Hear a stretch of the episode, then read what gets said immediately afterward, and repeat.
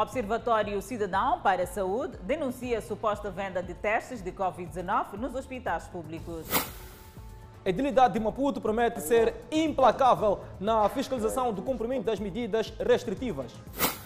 Arranca julgamento do membro do MDM que agrediu o colega da Frelimo na Assembleia Municipal. Presidente do município da Matola avalia estragos causados pelas chuvas e promete intervenções.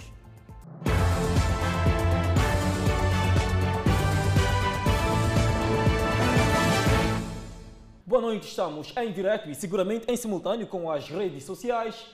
E a Rádio Miramar, Observatório Cidadão para a Saúde, denuncia alegado esquema de vendas de testes de Covid-19 nos hospitais públicos. Uma das unidades sanitárias onde supostamente o esquema acontece é o Hospital Central de Maputo, que refuta todas as acusações. O alegado esquema fraudulento envolve funcionários e técnicos de saúde de três hospitais públicos da cidade de Maputo. O Observatório do Cidadão para a Saúde constatou que pelo menos uma dezena de pessoas que fazem testes de diagnóstico para a Covid-19 nestes hospitais públicos recorrem a esquemas de fraude. Nesta primeira conversa, por exemplo, o Observatório do Cidadão para a Saúde troca mensagens com um funcionário de um hospital público para facilitar o teste. Nesta outra correspondência, negocia-se os valores que variam de 1.000 a 1.500 meticais. Como somado o negócio, o resultado do teste é partilhado no mesmo dia muitos uh, os funcionários uh, dos hospitais públicos de saúde, né, eles têm prioridade. Os seus familiares podem, eles podem levar seus familiares para fazer uns testes e muitos levam pessoas desconhecidas, fazem os testes e, em troca disso, pagam-se esse valor para elas. Elas ficam esse valor. E isso acontece a todos os níveis no, nos hospitais. Foi uma, foi uma das coisas que também conseguimos constatar durante o nosso trabalho. Alguns utentes abordados pela nossa reportagem mostram-se surpreendidos com o alegado esquema.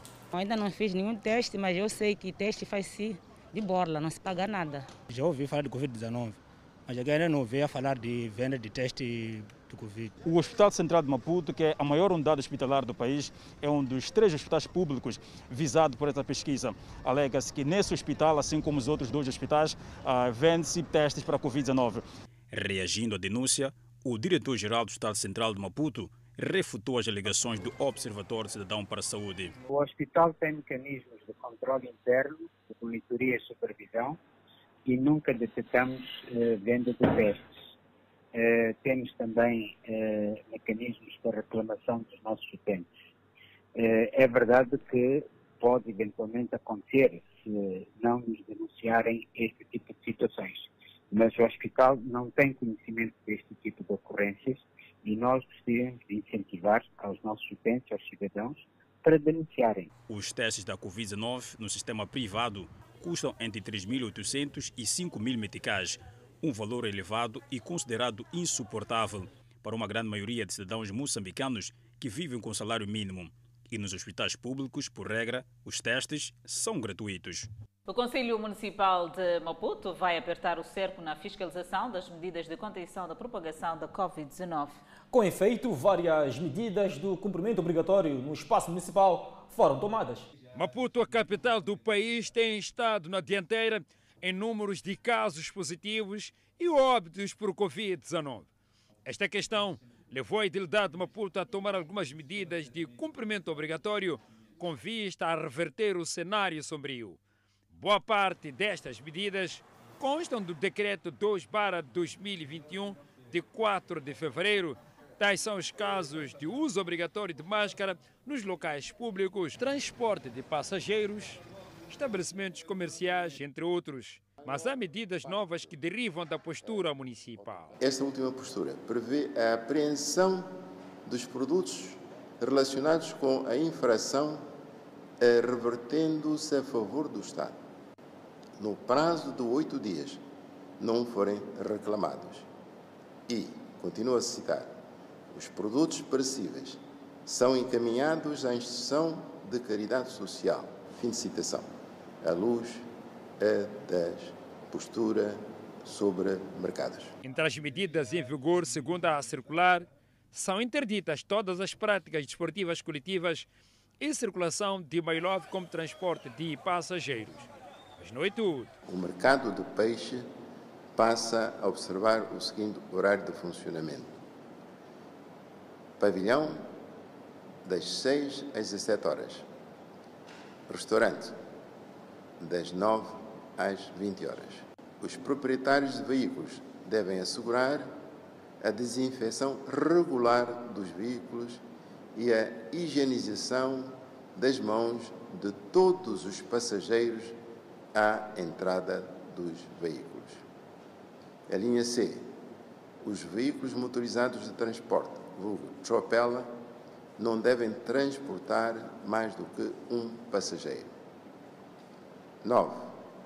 É interdito o transporte de passageiros em viaturas de caixa aberta, vulgo MyLive. 10. Todos os autocarros e transportes públicos de passageiros interrompem o trabalho às 21 horas. O último autocarro partirá das terminais às 20 horas e 10 minutos e transportará passageiros de ida e volta até às 21 horas. As medidas contidas na circular divulgada pelo presidente do Conselho Municipal são de cumprimento obrigatório e o edil de Maputo diz que a Polícia Municipal não vai hesitar caso algum cidadão queira pôr em causa o cumprimento dessas medidas. As 16 medidas de contenção da propagação de Covid-19 terão a fiscalização permanente da Polícia da República de Moçambique, da Polícia Municipal, com a colaboração da Inspeção Nacional das Atividades Econômicas e outros setores da atividade, irão vigorar enquanto prevalecer o estado de calamidade pública. E a ligada da ineficiência das vacinas da AstraZeneca na África do Sul está a causar onda de decepção por parte da população. Por seu turno, o governo sul-africano pondera vender os imunizantes a países que possam aproveitar as doses. O governo havia planeado começar a distribuir um milhão de doses da vacina AstraZeneca no final deste mês, mas os dados de testes publicados depois que elas chegaram mostraram que a vacina oferece proteção mínima contra doenças leves a moderadas causadas pela variante do coronavírus dominante no país. O facto deixou a população triste, pois a chegada do imunizante foi celebrada à escala nacional e não só. O acadêmico Fredson Guilherme fala do sentimento dos sul-africanos em virtude da nota atribuída à vacina. Houve um sentimento de decepção, né? demonstrado a partir das redes sociais, a partir das, da, da, da, da, das entrevistas na imprensa, etc., de alguns setores de sociedade e da população no geral, é, por causa da a, a esperança de que a solução já estava vista, decresceu um bocadinho.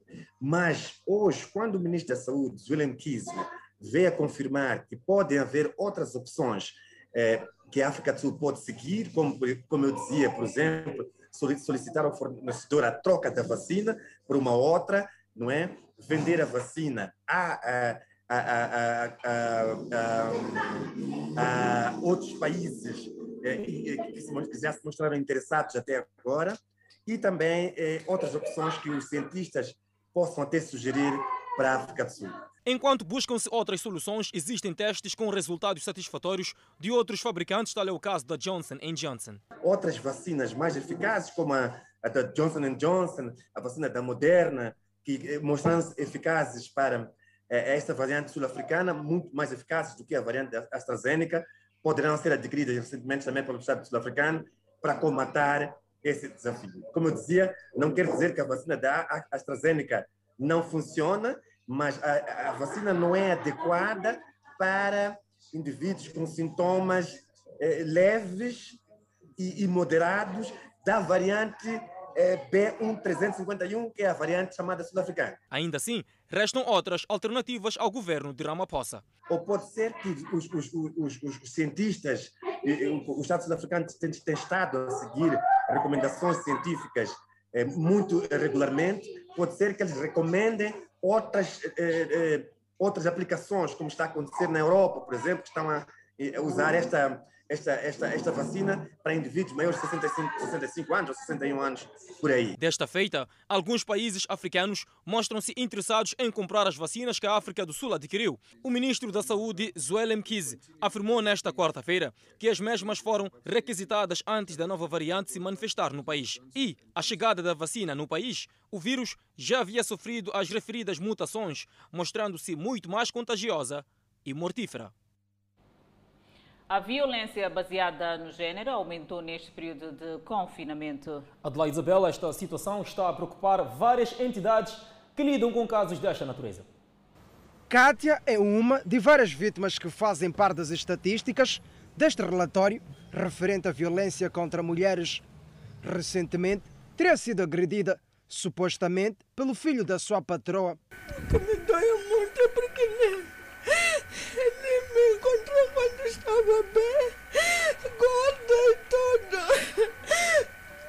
Agora, quando eu tirei gesso, é quando vi que a minha situação não era problema de gesso que eu estou a sentir dentro do meu corpo. Eu senti uma coisa parece a sair dentro de mim. Para a Amnistia Internacional, estes casos de violência contra mulheres têm estado a aumentar no país e aponta como causa as restrições impostas pelo combate à pandemia da Covid-19. Uma conclusão partilhada também por várias mulheres abordadas pela nossa equipa de reportagem. Eu vejo que eu estou muito mal. Só que, ao fazer o quê? Não temos como.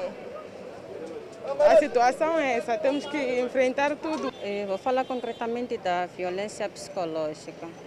Porque por vezes o homem chega estressado e quando falas com ele não há aquele diálogo. Não sei por conta da, do Covid, mas penso que isso também não faz parte. Porque nesse momento nós temos que ficar juntos e nos acolher cada vez mais. Este psicólogo esclarece que as medidas restritivas trouxeram uma nova dinâmica de vida dentro e fora dos lares, completamente diferente do habitual. Mas hoje as pessoas têm um pouco menos de mobilidade e por causa dessa falta eh, de movimento, sair, voltar, eh, acabam não tendo um lugar para poder eh, descarregar algumas coisas que vivenciam dentro do contexto familiar.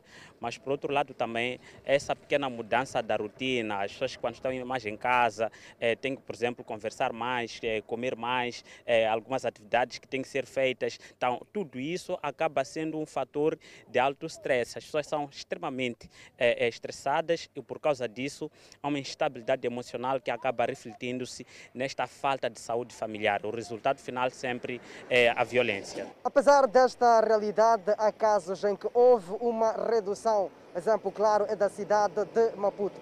Em 2020, no mês de janeiro, houve registro de 231 casos de violência doméstica, enquanto para o ano de 2021 o registro foi de 187. Entretanto, no que se refere ao género, as mulheres foram as que mais foram vítimas da violência no primeiro mês do ano, com 130 casos, deixando para trás 35 referente às crianças e 22 aos homens, respectivamente. E para fazer a denúncia desses casos, podemos aproximar as entidades competentes. Estou a falar da polícia, a nível da cidade de Maputo, temos as secções de atendimento em todas as esquadras. Para além da polícia, temos o tribunal, não é? Onde as pessoas podem recorrer para fazer a denúncia. Para muitos, é necessário que a harmonia reine no seio de cada um, como forma a estancar este fenômeno. A minha, a minha forma de resolver problemas é sentando, conversando.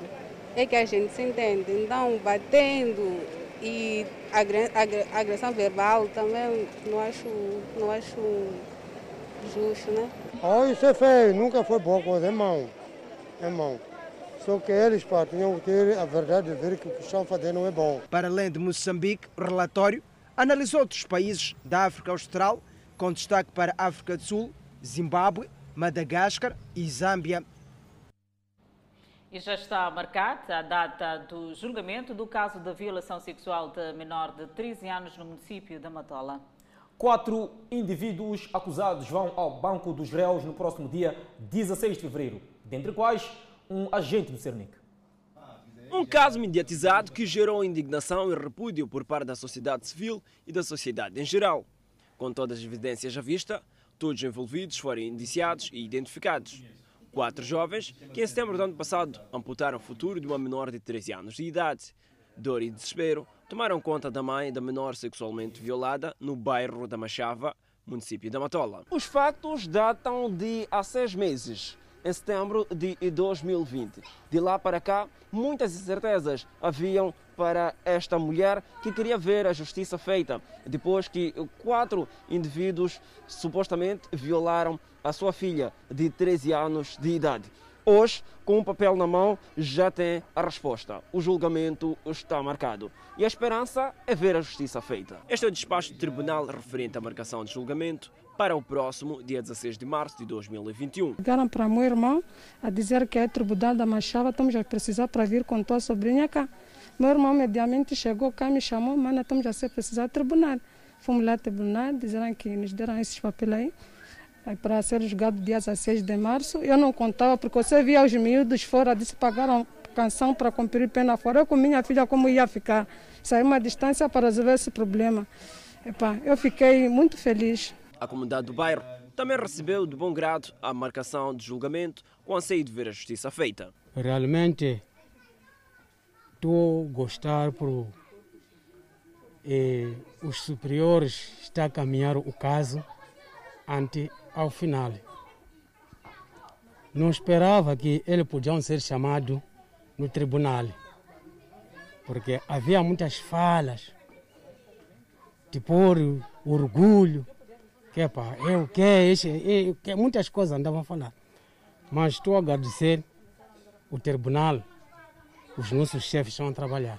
Os acusados respondem ao processo em liberdade mediante pagamento de caução prescrito no artigo 261 do Código Processual Penal. Ficam em liberdade provisória, mediante caução, os arguídos por crimes a que caiba pena de prisão por mais de seis meses ou pena que corresponda a processo correcional ou de querela, se não estiverem compreendidos nos números 2 e 3 do artigo 291, bem como os vadios equiparados àqueles a quem forem aplicáveis medidas de segurança privativas da liberdade. A primeira sessão do Tribunal Judicial da cidade da Beira começou esta quarta-feira. O julgamento do membro do MDM, que é acusado de agredir fisicamente um membro do Partido Frelimo, em plena sessão da Assembleia Municipal daquela urbe. Foi uma sessão marcada por audição do réu Mochique dos Santos, do MDM, o ofendido Ernesto Massinguini, do Partido Frelimo, e Leucado Diacos, uma testemunha indicada pela defesa do réu. Foi a 26 de novembro do ano passado,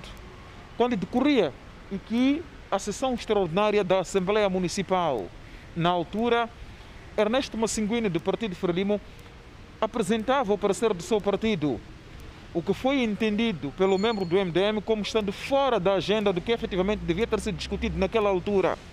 Muxica dos Santos foi ao pódio e retirou os papéis de Ernesto Massinguini, fato que originou toda a confusão. Nesta quarta-feira, em sessão de produção de provas, o membro do MDM negou ter agredido Ernesto Massinguina do Partido Frelimo. Mochica dos Santos explicou ao tribunal que, vendo que Ernesto Massinguina não obedecia ao ponto de ordem solicitado pelo presidente da Assembleia Municipal, ele foi ao pódio pedir ao membro do Partido Frelimo para que se retirasse, mas este empurrou-o. Mochica disse ainda que apenas segurou nos braços de Ernesto Massinguine para que não caísse e negou também ter proferido palavras injuriosas ao membro do Partido Frelimo.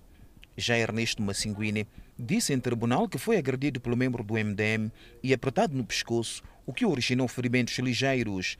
Afirmou ainda que não reagiu e nem abandonou o pódio até que o membro do MDM tirou-lhe os documentos e deitou-os no chão. Quando questionado pela magistrada do Ministério Público se teria ido ao hospital, este respondeu que não, porque eram ferimentos leves. Afirmou que o fato abalou-o psicologicamente a ponto de ter ficado em casa por três dias sem trabalhar.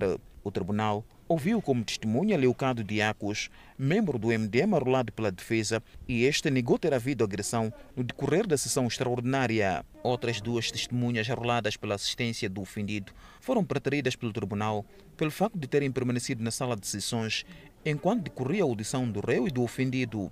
Ouvido o Ministério Público e a defesa, o tribunal entendeu que o testemunho daqueles dois membros do Partido Frelimo poderia comprometer a verdade material, visto que acompanharam tudo que o réu e o ofendido haviam dito em sessão de julgamento. No fim da primeira sessão de julgamento, o advogado Lino Massinguini, membro do Partido Frelimo, afirmou que o processo em si falhou ter sido considerado como sumário crime na sua opinião, deveria ser polícia correcional ou de querela, o que abriria espaço para produzir uma acusação. Eu acredito que falhou na, na instrução logo no início, quando houve a participação deste processo. Mas qual é a expectativa, mesmo com esta situação? Expectativa é positiva. O tribunal marcou a próxima sessão do julgamento para o dia 22 de mês em curso, onde será ouvido como testemunha o presidente da Assembleia Municipal da Beira e um membro da Renamo. E também será apreciada a ata de sessão extraordinária do dia 26 de novembro de 2020. O presidente do município da Matola, Calixto Costa, visitou esta quarta-feira infraestruturas afetadas pelas chuvas, com destaque para rodovias. Entre as rodovias cujas fragilidades foram expostas pelas últimas chuvas na Matola estão as que estão sob responsabilidade da ANI. Em visita a estas infraestruturas, tons acesos atravessaram a conversa entre o Edil da Matola e quadros da ANI. Os momentos são outros, o Presidente. Tem que perceber que os momentos são outros. outros. Não, nós podemos fazer uma tradução como a ANI depois. Não foi, não foi isso que eu disse, o Presidente. Eu disse que antes da intervenção, a ANI vai ter um encontro com, com, com o município técnico para resolver essa questão. Partilha de responsabilidades é o que Calixto Costa defende. Um dos aspectos positivos que achamos que eh, está a acontecer, pelo menos até agora, é o fato de, primeiro, temos a consciência de que aquilo que nós sabemos que poderia acontecer e que devíamos fazer a intervenção é o que estamos a, a, a notar no, no, terreno. Estamos aqui também nesta avenida Josina Machel com uh, a ANI, que é o nosso parceiro. Como sabe, há estradas classificadas, há estradas também que pertencem ao município. No caso concreto desta, uh, Josina Machel, incluindo este ponto nós estamos de Mafareira, é uma estrada que está sobre a alçada do nosso parceiro que é a ANI. Mas uh, nós somos o mesmo Estado, o mesmo governo, devemos trabalhar juntos. Ao verem o presidente do município no terreno, automobilistas vislumbram soluções e não deixam de continuar as queixas. Isso é um martírio e não ajuda, não ajuda. É, é uma autêntica problemática a questão das estradas. Todas as estradas estão totalmente todas escangalhadas. É um caos autêntico. O presidente do município da Matola visitou também obras que tinham parado por conta das chuvas, como é o caso desta, da via que leva de quilômetro 15 até Tricam, onde o presidente testemunhou a retoma e conversou com o encarregado da obra. E aqui também vamos fazer uma mistura com cimento. Com cimento, sim. Temos aí. E depois de colocar o com cimento, é possível colocar o bituminoso por cima? Não sei se é possível agora, talvez. depois da chuva parar? Sim. Porque quando falei com o encarregado, disse só depois da chuva parar, aí se vai fazer um trabalho já definitivo. Agora é só para os carros conseguirem. Conseguir circular? Sim. Tá bom. O município da Matola diz tratar-se de um trabalho de terreno que vai continuar nos próximos dias, contemplando visitas às famílias afetadas pelas enxurradas. Enquanto isso, trabalhos de melhoramento das vias de acesso alegram munícipes na cidade de Moatize, na província de Tete. Este trabalho de melhoramento desta via, numa extensão de pouco mais de um quilômetro, levado a cabo pelo Conselho Autárquico da cidade de Moatize, não passa despercebido aos olhos dos munícipes que não escondem a sua alegria face à intervenção. O município de Moatize está de trabalhar muito bem e está a fazer a estrada de, de Instituto até Bazar. Nossa cidade aqui de Moatize agora, né? Está a desenvolver. E se eles pensaram em melhorar as estradas, é positivo, é bom, não só para o município, né? para nós, os municípios. Os residentes fazem um balanço positivo à governação municipal local, mas já apontam desafios. Se for para dar nota de 0 a 10, ia dar quanto nota ao município de Moatize? 20. 20 valores? 20 valores, sim. Por quê? Porque está a trabalhar muito bem. Energia, né?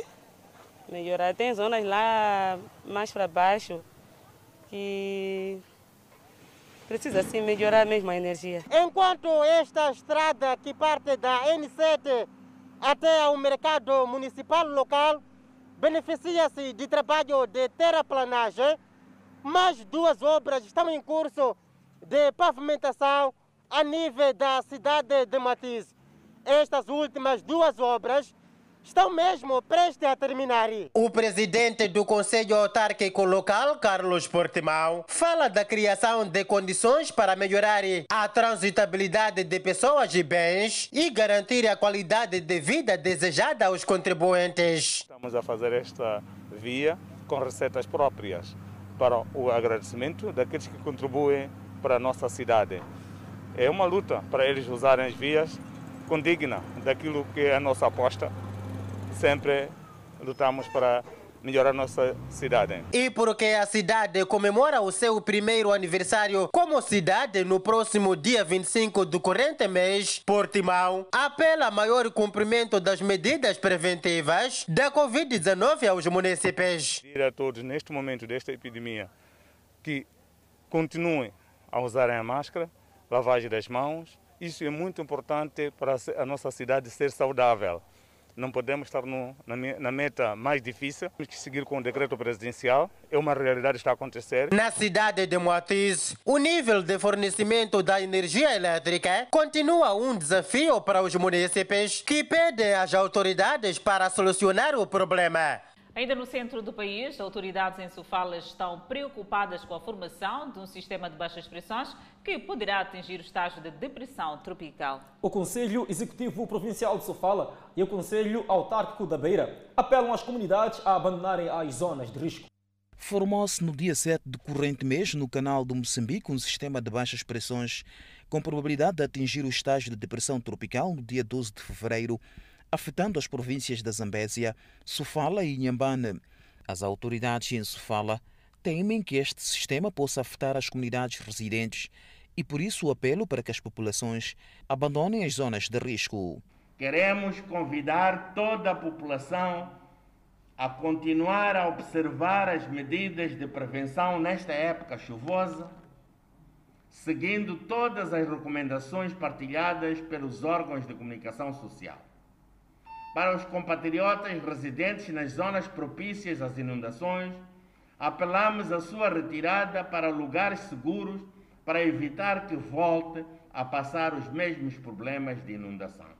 O Conselho Autarco da Beira, por sua vez, alerta que haverá muitas chuvas que poderão causar estragos, apelando às comunidades a ficarem nas zonas seguras e manterem limpas as valas de drenagens. Porque as chuvas que vão cair poderão chegar a 300 milímetros em 24 horas e, pelo tempo que ocorre, irão coincidir com as marés altas, na ordem de 6 a 6,60 metros.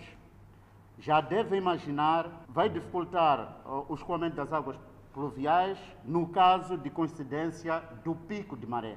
O Conselho Autarco da Beira apela às comunidades residentes em zonas de risco a sinalizarem ou isolar as áreas onde existem furos de água e apela também às famílias camponesas a ficarem em casa para evitar males maiores. Alegremos com as chuvas, porque a nossa produção de arroz assim nos conforta.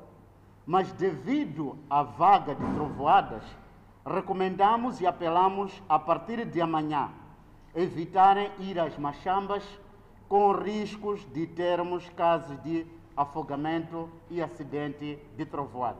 A idilidade apela aos jovens a abdicarem das atividades de pesca nas principais valas de drenagem.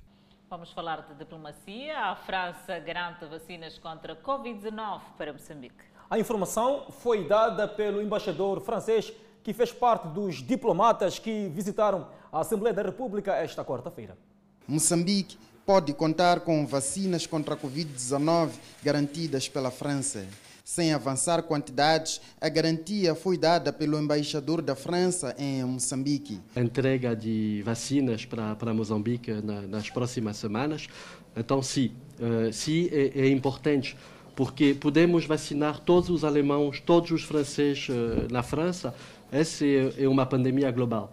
Então, não vai servir uh, vacinar toda a população europeia, porque sabemos muito bem que a vacina circula, uh, que uh, o, o, os variantes da, da, da, vacina podem se desenvolver e aparecer na África do Sul, no Brasil, na Europa, na Inglaterra, em qualquer país. O embaixador francês fez parte dos quatro diplomatas que visitaram esta quarta-feira a Assembleia da República, onde a embaixadora da Finlândia referiu-se ao futuro da democracia e a política pelos cidadãos. Os parlamentos nacionais, regionais, uh, são a fundação da, da, democracia e têm um papel muito importante uh, no, em, cada uh, país. E os deputados e a política no parlamento e, e política para os cidadãos pelos cidadãos, porque os deputados são, são eleitos pelos uh, cidadãos. França e Alemanha são países amigos na Europa. É mesmo por isso que os diplomatas de ambos países acreditados em Moçambique vieram juntos à visita ao parlamento moçambicano e dizem que querem ajudar Moçambique a crescer e a contribuir na economia da África Austral. E para criar uma economia mais próspera, de tal sorte que Moçambique possa também contribuir para a estabilidade de toda a África Austral. O porta-voz da Assembleia da República refere-se a alguns pontos-chave trazidos pelos diplomatas. Considerando também uh, o apoio uh, na questão do desenvolvimento uh, humanitário nas zonas afetadas pela situação uh, do terrorismo de Cabo Delgado, uh, tanto que é Cabo Delgado, Nampula e outros, uh, incluindo também, acima de tudo, na questão que ambos os embaixadores colocavam sobre a discussão e a conclusão sobre as questões de fundo soberano. Entre os diplomatas recebidos pela presidente da Assembleia da República está o embaixador da Venezuela, país do qual se espera partilha de experiência na legislação da indústria extrativa. A Covid-19 continua a ceifar vidas em vários países do mundo. A descoberta de novas variantes trouxe incertezas quanto ao combate a esta doença. As campanhas de vacinação a decorrer em vários países trazem esperança países asiáticos e latinos preparam o processo. À medida que o tempo avança, vários países vão abrindo espaço para a vacinação. É o caso do Peru, que registrou quase 1,2 milhões de casos de Covid-19 e 42.400 mortes. Este país latino lançou a sua campanha de vacinação Covid-19 na terça-feira, com novas doses da vacina chinesa Sinopharm, enquanto o país sul-americano luta para controlar uma segunda onda de infecções que forçou o bloqueio na capital, Lima. O presidente peruano foi vacinado no final do dia e pediu aos céticos da vacina que se vacinassem. Uma pesquisa da Ipsos Peru no mês passado mostrou que 48% dos peruanos recusar-se iam a ser vacinados, citando temores de efeitos colaterais. A vacinação que iniciamos hoje é apenas o primeiro passo no longo caminho que estamos a percorrer, não apenas nós, todas as nações ao redor do mundo para derrotar este inimigo insidioso e invisível que é a pandemia causada pela Covid-19. O Camboja lançou a sua campanha de inoculação do coronavírus na quarta-feira, usando 600 mil doses da vacina doada pela China, com os filhos do antigo primeiro-ministro e ministros do governo entre os primeiros a recebê-la. Em primeiro lugar, esta injeção de vacina não me faz sentir dor. Em segundo lugar, sinto que posso confiar nesta vacina. E agora sinto-me ainda mais confiante de que tenho um sistema de defesa no meu corpo contra a Covid-19. O primeiro-ministro do Japão disse que espera que a campanha de vacinação da Covid-19 inicie já na próxima semana naquele país e vai iniciar com vacinas da Pfizer BioNTech, depois de verificarem a sua eficácia e segurança. Recorde-se que o Japão estendeu o estado de emergência até ao próximo dia 7 de março em Tóquio e outras áreas.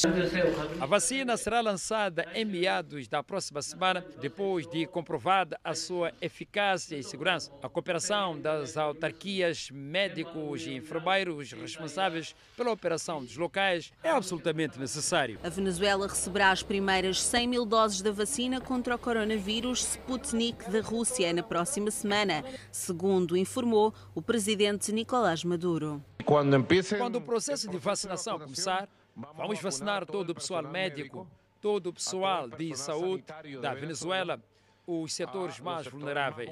Disse Maduro durante uma transmissão ao vivo. O Reino Unido tornou-se em dezembro passado o primeiro país a iniciar a vacinação em massa contra a Covid-19. E no próximo bloco, o supermercado surpreendido a vender camarão em pleno período de veda. 28 imigrantes ilegais foram detidos na cidade de Chimulho. Vamos ao intervalo e voltamos com mais informações. Mais uma vez no centro do país, queda de chuva na Zambésia renova a esperança dos produtores agrícolas. Depois de um período de escassez ou mesmo ausência de chuva para a irrigação de campos agrícolas, principalmente para a cultura de arroz, é que nos últimos dias o cenário tende a mudar em alguns pontos, com destaque para Nicoadala, aonde a maior parte dos camponeses que vivem na cidade de Climane tem as suas machambas. Está nos ajudar, mas essas são machambas pequeninas. Enquanto lá, são machambas que nós confiamos. E depois aqui também tem sal.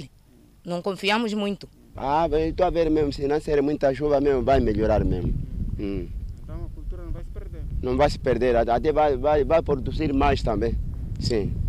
Já tinham perdido esperança? Já tinham perdido mesmo, não havia maneira mesmo. Todo o arroz na machamba estava a secar. São poucos dias de queda de chuvas ao nível dos distritos de Climane e um pouco pela província da Zambésia. No entanto, os camponeses começam a ganhar aqui uma esperança para então poderem aumentar os seus campos de cultivo. Lá mais ao fundo podemos ver um camponês que já começou a fazer o transplante da produção de arroz aqui para aumentar aquilo que eram os campos de cultivo, tendo em conta que a esperança era pouca e alguns canteiros que já haviam sido plantados arroz já estavam a secar. A senhora Francisca, proprietária deste campo de cultivo, diz que a situação vivida nas últimas semanas era bastante preocupante, uma vez que esta tem também investido algum capital para a ampliação da sua machamba. Vamos fugir à fome um pouco, porque está a vir a chuva, a arroz já tinha secado, mas já tinha plantar.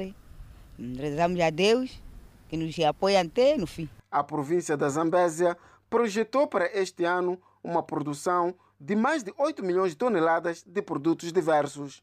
Um supermercado que funciona na autarquia de Matola foi surpreendido esta quarta-feira pelas autoridades das pescas a vender camarão dentro do período de veda 2020-2021. A equipa de fiscalização disse a Miramar que o proprietário do supermercado não conseguiu apresentar nenhum documento legal relativo à proveniência das 125 caixas de camarão, equivalendo 250 gramas. Perante a infração, a equipa instaurou um auto para passos processuais subsequentes. Moçambique está em período de veda na captura de camarão para garantir o processo de reprodução e crescimento do camarão. O defeso na pescaria deste crustáceo termina no dia 31 de março. Pois bem, 28 imigrantes ilegais estão detidos na cidade de Chimoio, indiciados de violar a fronteira moçambicana. Migração ilegal em tempos da pandemia está a ganhar terreno no país. Com maior enfoque para a província de Manica, que em menos de 24 horas, dois grupos de ilegais foram interpelados pelas autoridades provinciais. Desta vez foram apresentados paquistaneses e malauianos. Eles entraram em Moçambique através da fronteira de Tete e, quando tentavam passar da cidade de Chimoio, foram interpelados pela polícia devido a uma ação operativa. Para a parte dos malauanos, para começar, até porque eles têm movimento, mas o movimento que fizeram era para se deslocar de Malawi até a Tete, como existe a, a, a, aquela a, reciprocidade entre Moçambique e, e Malawi o que não acontece com Zimbábue. Então, eles quando entram em Moçambique alegam que vão até só até para fazer compras, daí regressariam. Mas daí, é, o que acontece é que pegam autocarro e pretendem alcançar a África do Sul. Este é o autocarro que transportava imigrantes ilegais de nacionalidade paquistanesa e malauiana. Os mesmos tinham como destino No África do Sul em busca de melhores condições de vida. Os malauianos encontravam-se num autocarro, transporte de Mazanga, e faziam-se transportar lá no número 18 e pretendiam uh, alcançar Maputo e a posteriori ir até África do Sul. Isso foi na hora das 15. Há suspeitas de que a rede que facilita o esquema de entrada de estrangeiros ilegais esteja baseada na vizinha República da África do Sul e que esteja igualmente a ramificar-se no país, havendo a necessidade de urgente de investigação. Apelar àqueles todos que optam por essas vias de tráfico de seres humanos, que não é uma prática boa, e procurassem outro tipo de trabalho que fosse rentável para a sua sobrevivência. Os migrantes ilegais recusaram-se pronunciar às nossas câmeras, temendo represálias do líder do grupo que está em parte incerta. E a Lei 5, barra 93 de 28 de dezembro, que regula o regime jurídico do cidadão estrangeiro e fixa as normas de entrada, permanência e saída do país, condena no seu artigo 46 os agentes de navegação e pessoas singulares que transportem para o país cidadãos indocumentados ou clandestinos. De acordo com agentes econômicos, o aumento no preço do petróleo foi fortemente inflacionado pela mudança do presidente dos Estados Unidos da América, como conta a nossa correspondente em Angola. O aumento no preço do petróleo, de acordo com os agentes econômicos, foi fortemente influenciado pela mudança de presidente nos Estados Unidos processo consolidado a 20 de janeiro com a tomada de posse de Joe Biden. Após um ano em declínio, o barril de petróleo atingiu cotação acima dos 60 dólares. Cifra animadora para o caso de Angola, que tem mais de 50% do seu orçamento comprometido com a dívida. Se por um lado o Estado poderá ter mais dinheiro do esperado, é verdade, porque o Orçamento Geral do Estado para 2021 foi aprovado olhando para, para uma cifra, mas ainda não é o momento de, de aplaudirmos porque não sabemos o que é que é de ser amanhã ou depois da manhã. As perspectivas de recuperação para 2021 são vistas como otimistas, segundo as estimativas da Organização de Países Exportadores de Petróleo, OPEP. Na ótica dos analistas, com a subida, Angola particularmente pode ver diferentes vantagens. O Estado terá que reajustar na verdade, o investimento ou a priorização daquilo que são os seus projetos que poderá ser alterado fruto dessa surpresa, digamos assim, de um bocadinho, uh, de, de um valor acima do esperado, do ponto de vista da arrecadação. O que se espera com a recuperação do preço do barril de petróleo é que receitas sejam aproveitadas para a amortização da dívida pública, que só com a China, que é o maior credor do país, está calculada em 20,1 mil milhões de dólares. Significa que o Estado o esforço, a necessidade de esforço com o serviço da dívida do Estado vai, ser, vai sendo aligerado, aligerado paulatinamente e dessa forma vão restar recursos para que o Estado possa, portanto, olhar ou atender às necessidades eh, sociais eh, da coletividade. Um indicador importante que se destaca na subida do preço e que está a ser apontado como um dos fatores chaves é a campanha de vacinação contra a Covid-19 que está a se desenrolar em vários países do mundo. Acredita-se que com a toma do imunizante, a economia global pode registrar melhorias significativas. Por outro lado, quem mais espera os reflexos desse aumento são as famílias que têm sentido o aperto no bolso, devido ao alto custo de vida que se acentua cada vez mais. Onde ter uma cesta básica devidamente composta é praticamente por muitos considerada um luxo. Realidade dura para uma população que enfrenta atualmente a segunda maior taxa de desemprego do mundo está fixada em 34%. Por exemplo, a caixa de peixe estamos a, a, comprar a 30 e tal mil kwanzas. E se nós não fazermos sócia, não conseguimos adquirir essas mesmas coisas. Comprando um saco de arroz a 14 mil, um saco de fuba a 13 mil para alguém que não trabalha, tem dificuldade para tudo. O açúcar então está 22 mil kwanzas, está mais puxado. Cada dia que passa as coisas estão a subir mais. Este outro economista explica que se o preço do petróleo continuar acima dos 60, por dois ou três meses pode gerar outros efeitos. Do ponto de vista de exportação, acaba-se por ter maior disponibilidade de divisas para conseguir garantir mais, exportação, mais importação. E também, com mais importação, aumenta-se a oferta de produtos essencial básico para as famílias e aumenta a oferta, dá naquilo que é a redução do preço ou deflação dos bens. Não perca no próximo bloco, mais de 50 pessoas estão internadas devido à cólera na província de Nampula. Ainda sobre saúde, Moçambique registrou mais 581 recuperados da Covid-19. Notícias a acompanhar logo após o intervalo. Até já.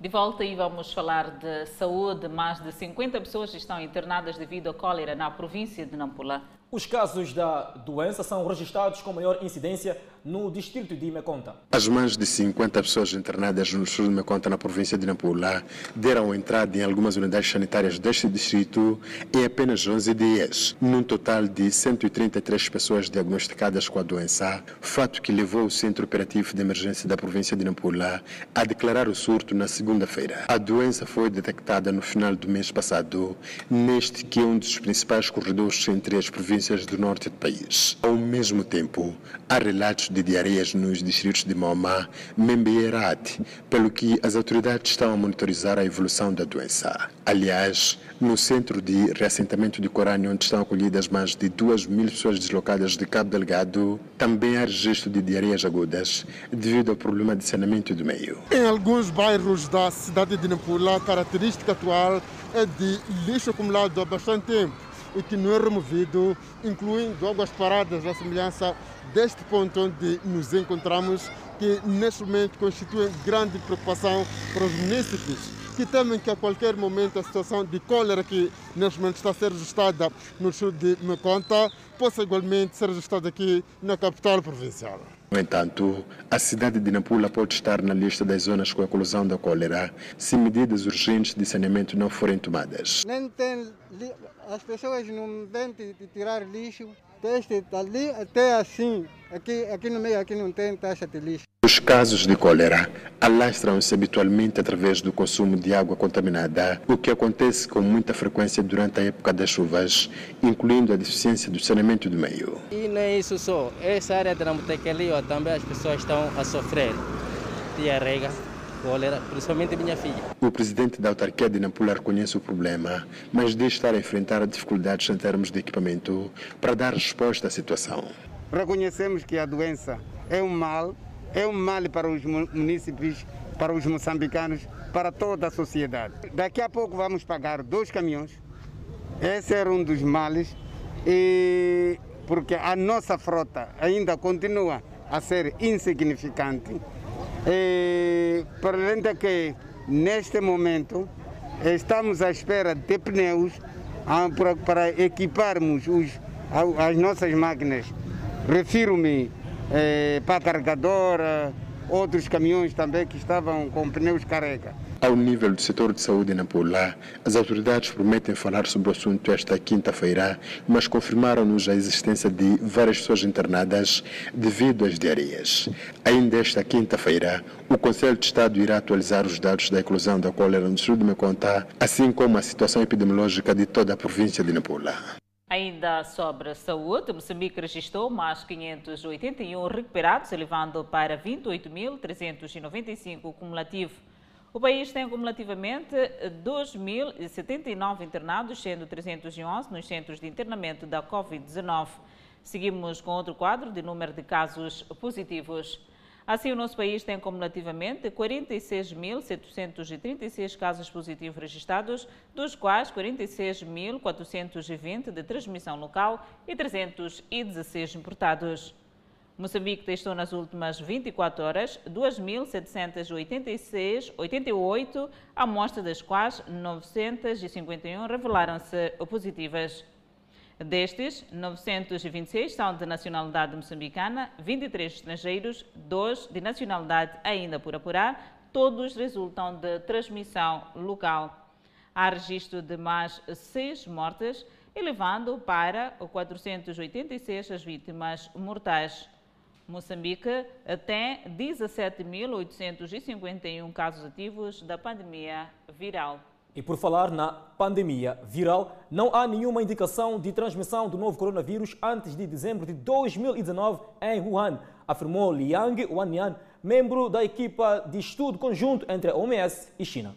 Falando em conferência de imprensa conjunta na cidade de Wuhan, província de Hubei, da China Central, com a presença de cientistas da China e da OMS, Liang disse que a equipa de especialistas analisou os dados de vigilância da Sentinela Il de adultos de um hospital de Wuhan e que as descobertas indicam que não há infecções substanciais, circulação não reconhecida de SARS-CoV-2 em Wuhan durante a última parte de 2019. A presença de SARS-CoV-2 não foi detectada em testes retrospectivos de mais de 4.500 amostras do programa de estudo armazenado em hospitais de Wuhan. Ele também acrescentou que uma análise de compras de medicamentos antipiréticos para resfriado e tosse vendidos em farmácias de Verejo não forneceu informações úteis sobre as primeiras atividades sociais de coronavírus. A transmissão do coronavírus ocorreu em Wuhan em dezembro passado, com muitos os primeiros casos identificados como tendo ligação no mercado úmido de Wanan, disse Liang, reiterando o que só pode indicar que o mercado foi um dos pontos de surto, mas ainda não se sabe como o coronavírus entrou no mercado. Com base nas informações atuais, uma equipa internacional de especialistas da Organização Mundial da Saúde chegou a Wuhan a 14 de janeiro de 2021 para investigar as origens do novo coronavírus e conduzir pesquisas conjuntas com cientistas chineses. A missão conjunta China-OMS é composta por 17 especialistas chineses e 17 especialistas de 10 outros países. E no próximo bloco, a especulação de preço provoca, dizia neste caso, a escassez de coco provoca especulação de preço em Inhambane.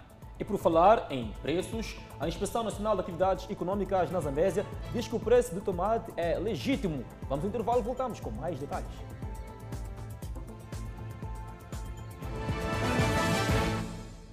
Um caso um tanto quanto inédito. Inhambane registra escassez de coco, facto que tem vindo a originar especulação do preço deste produto, abundante nesta região do país. O coco, um ingrediente quase indispensável na confecção das refeições nesta parcela do país. Senhor Marringula compra coco em Inhambane e revende este produto em Maputo. Uma atividade que faz já há décadas mas por conta da escassez do mesmo, explica que o custo por unidade aumentou e, consequentemente, reduziu o poder de compra por parte das famílias moçambicanas, fato que provoca queda no rendimento da atividade. Até aqui já está baixando um pouco devido à qualidade do coco, conforme está a ver. É quase tipo lanho, porque já não há nada nos coqueiros. Essa qualidade então, não é boa? Não é boa porque não está seco. Então, se não está seco, não pode levar muitos, muitos dias na venda, porque apodrece. Então, dali a gente reduz o preço. Eles também devem reduzir lá no Maputo, porque se leva uma semana ou duas, com o mesmo produto, então apodrece. Este jovem vem do interior do distrito do Mini, fornece coco a estes revendedores. Conta que desde a passagem do ciclone de Neu, muitas palmeiras desabaram, fato que provoca esta crise. Agora sim, já está, está elevado o preço, está 12 meticais. Por que, é que está caro o coco? Eu também já não sei, porque o coco também não, está, não, não tem quase, não tem muitos coqueiros, não tem coco. Sim. Onde é que foram os coqueiros? Não sei, foi problema foi aquela tempestade de Dineu. Veio, veio tirar aqueles coqueiros, estávamos a tirar coco. Agora não há nada mesmo. Os produtores e revendedores do coco aqui em Inhambane alegam que o preço tem vindo a subir devido à escassez do mesmo, tanto que nesta altura o coco é procurado quase a nível nacional. E a província de Inhambane é que abastece o país porque Zambésia, devido ao amarlecimento do coqueiro, há escassez total deste produto. Assim, a província de Inhambane tem vindo a abastecer o centro, norte e o sul do país. Yeah, ultimamente é que o coco levamos muito de quase de cada dessas ventanias que havia, vendaval que contribuiu muito para essas coisas. E a escassez do coco é por causa disso. E também o levantamento do coco, como havia muito transporte, o coco para Nampula, Norte, Maputo, já é tudo porque havia parado de Maputo para o norte e centro também. Dona Almira prepara refeições e vende no Mercado Novo, na Mexixe. Diz que, apesar da subida do preço do coco, tem vindo a manter o custo por cada refeição devido à concorrência. Antes compramos por 10 a 15 meticais, agora subiu o preço. Vocês também vão subir as refeições ou estão a manter? Ah, não estamos a subir de nada. Os nossos pratos continuam com o mesmo preço? Sim, sim. Os distritos de Machixe, Morrombé, Umini e Jangamo são os que mais produzem coco em Inhambane. A Exposição Nacional de Atividades Econômicas na Zambésia avança que, apesar de se registrar escassez de tomate de produção local, os preços que estão sendo efetuados no mercado grossista de Chabeco vão de acordo com o período. A INEI na Zambésia acredita que com a queda de chuva nos distritos de Gurue, Milange e Mucuba, considerados fornecedores de tomate ao nível da província, nos próximos dias, a situação pode vir a reverter-se uma vez que a cultura é de período paralelamente curto de produção. Em relação ao tomate no mercado, nós estamos a sentir, a ressentir-se de que o tomate não tem em abundância como tem sido normalmente. E não sendo abundante, os preços variam de 130 a 120 meticais o quilograma. Portanto, nós estamos com o tomate que vem a, a, cidade ou a província está a receber o tomate que vem de Angônia, tomate que vem do, de, de Manica, Chimoio, e em pequenas quantidades vem de Gurue, de Murumbala e de Mucuba. Portanto, é, a cidade em si não está a produzir o tomate como tem produzido normalmente. E por causa disso, há tendência de não estar em abundância o tomate. Existe o tomate sim, não há falta no mercado, só que não está em abundância. Com a escassez do produto ao nível local, parte dos comerciantes tem recorrido a outros pontos para a sua aquisição, fator que faz com que o preço de venda, quer a grosso ou a retalho, esteja alto nos últimos dias. Da caixa, acho que esse chega aqui com 900 dólares aluga um carro, sendo e 15 para chegar aqui, de Maspanda para aqui. Aí no caminho leva muitos dias. É para sair de Machamba, logo ir dormir no em shopping. Vários comerciantes têm recorrido a outros negócios neste período a fim de continuar a alimentar as suas famílias. A província de Manica pretende acolher nos próximos dias uma conferência provincial sobre a reconstrução pós-ciclones. Cidadãos aplaudem a iniciativa que pode trazer esperança para os afetados. Inácia Frederico é residente no distrito de Mussurize e viu sua casa ser destruída pelo ciclone Eloís. Quando o ciclone chegou à sua zona, oh, tipo, ela e suas tipo, filhas tipo... encontravam-se no interior da residência. Queremos também ajuda, nos ajudar também. O mesmo aconteceu com este cidadão, também residente no distrito de Mussurize. Como a cidadã Inácia Frederico também está sem fundos para reabilitar suas moradias destruídas pelo Heloíse. Aqui é um bocado de chuva, ventania também e a parede já que está diretamente com a chuva, quando cai logo a chuva quando cai tem, tem que bater a parede, por isso arreou. Ciente dos estragos causados pelos ciclones, o Conselho Executivo Provincial e a representação do Estado em Manica equacionam realizar uma de volta ao Fala Moçambique e com a página internacional, os senadores dos Estados Unidos da América votaram para seguir em frente com o julgamento do impeachment de Donald Trump sob acusação de incitar o ataque mortal ao Capitólio. O Senado votou por 56 a 44 para prosseguir com o julgamento do ex-presidente, um primeiro histórico, rejeitando amplamente as linhas do partido, o argumento dos seus advogados de defesa de que um presidente não pode ser julgado depois de deixar a Casa Branca. Os democratas esperam desqualificar Trump para ocupar cargos públicos novamente. O vídeo apresentado pela equipe de nove democratas da Câmara dos Deputados intercalou imagens da violência no Capitólio de 6 de janeiro com clipes do discurso incendiário de Trump para uma multidão de apoiantes instando-os a lutar como o inferno para anular sua derrota nas eleições de 3 de novembro. Os senadores, servindo como jurados, assistiram nas telas os seguidores de Trump a derrubarem barreiras e a atingir polícias no Capitólio.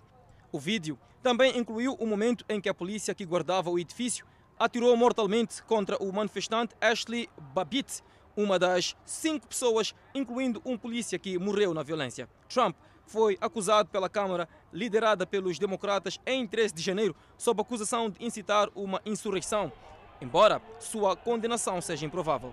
Trump é o único presidente a ir a um julgamento depois de deixar o cargo e o único a sofrer duas acusações. Ele é apenas o terceiro presidente na história dos Estados Unidos a sofrer impeachment. Tivemos alguns constrangimentos de ordem técnica, entretanto, damos sequência ao nosso jornal. O governador de Darfur do Sul declarou estado de emergência na capital regional, Niala, onde também ocorreram vários confrontos entre a polícia e os manifestantes. O governador do estado sudanês, Moussa Mahad, também colocou em vigor um toque de recolher a partir das 18 horas por um período de 48 horas. O anúncio foi feito enquanto centenas de manifestantes reuniam-se na cidade para lutar contra o custo de vida. Os confrontos incluíram na manifestação e vários polícias e manifestantes ficaram feridos. A polícia disparou gás lacrimogéneo e barra de borracha para dispersar os manifestantes em Niala, enquanto os manifestantes atiraram pedras e incendiaram um veículo da polícia. Os preços dos combustíveis, alimento e medicamentos dispararam nas últimas semanas, gerando protestos em todo o país. Temperatura muito baixas, o inverno rigoroso atinge a Holanda com temperaturas abaixo de zero, prevista para durar mais de uma semana. Os barcos atracados numa marina na vila de Monnikendam, ao norte de Amsterdão, no lago Markermia, foram envoltos em camadas de gelo giratórias na terça-feira. Partes da Europa Central e do Norte, bem como a Grã-Bretanha, foram dominadas por um clima frio desde o fim de semana que o Royal Netherlands Meteorological Institute, o Serviço Meteorológico Nacional holandês, apelidou de Storm Darcy. A temperatura mais baixa na Holanda em oito anos foi registrada no extremo leste da província de Geraldland, na noite de segunda-feira, quando a temperatura caiu para 15,4 graus Celsius negativos. O nível da água do rio atingiu seu nível mais alto em Lubinth, na fronteira com a Alemanha. O rio subiu para 14,53 metros acima do nível do mar no ponto de medição, mas o nível da água deverá cair cerca de 60 a 70 centímetros por dia a partir da manhã. Água alta, neve e gelo têm dificultado o transporte terrestre nos últimos dias. Mediante essas condições de congelamento, a febre do gelo varreu o país na terça-feira. O frio está a despertar a obsessão nacional pela patinação em canais congelados. Ao mesmo tempo que ofereceu uma pausa bem-vinda às notícias sombrias sobre o coronavírus. Ao mesmo tempo que criava um desafio para as autoridades que tentavam defender as regras de distanciamento social. E na página desportiva, decorre em todo o país uma formação para as federações desportivas em matéria de prevenção contra a Covid-19. O objetivo é garantir que as formações desportivas reforcem a capacidade de resposta para eventual alívio das medidas. Plano de treino, desinfecção constante, encaminhamento aos desportistas, respeito às medidas de prevenção, são algumas medidas deixadas durante a formação dos dirigentes de clubes e federações em todo o país. Profissionais de saúde e dirigentes esportivos juntaram-se para partilhar experiências em matérias ligadas ao novo coronavírus. Nós estamos aqui para dotar e capacitar a todos os intervenientes eh, de desporto, neste caso, de maneira que possam observar e possam ter informação suficiente para a, a, a para a, a, digamos a esta eh, prevenção, não é? Tal dito, porque a ideia é dar é, ser sistemático dentro da daquilo que é, é o, o, o, a informação, não é? Nós queremos sempre manter os clubes informados, capacitados em matérias de prevenção da Covid. Para alguns participantes, este encontro é uma forma de reforçar as ferramentas de prevenção para uma eventual retoma das atividades esportivas. Eu penso que uh, vale uh, este seminário vale porque uh, trouxe uh, todos os fazedores de desporto a vários níveis e em vários momentos para podermos sentir que estamos juntos, estamos a refletir sobre o mesmo documento e estamos a acompanhar todos aquilo que deve ser, portanto, a recomendação ou o perfil daquilo que nós pensamos que é o documento mais sobre a Covid. O evento, que no início estava apenas para abranger os participantes do Moçambola, acabou incluindo em todas as arenas esportivas e tem duração de dois dias. E olhamos a previsão do estado de tempo para as próximas 24 horas. Pemba 32 de máxima, Lixinga 25 de máxima, Nampula 30 de máxima. Seguimos para o centro do país. Tete com uma máxima de 35, Quilimana 30, Chimoio 29, Beira 32. Vilanculo com 31 de máxima, Inhambane 32 de máxima, Xai-Xai 31 de máxima, mais 2 para Maputo com 33 de máxima, 24 de mínima, previsão de chuva. Eu falo Moçambique, fica por aqui. Obrigada pela atenção dispensada. Grato de coração pela preferência e nós voltamos amanhã.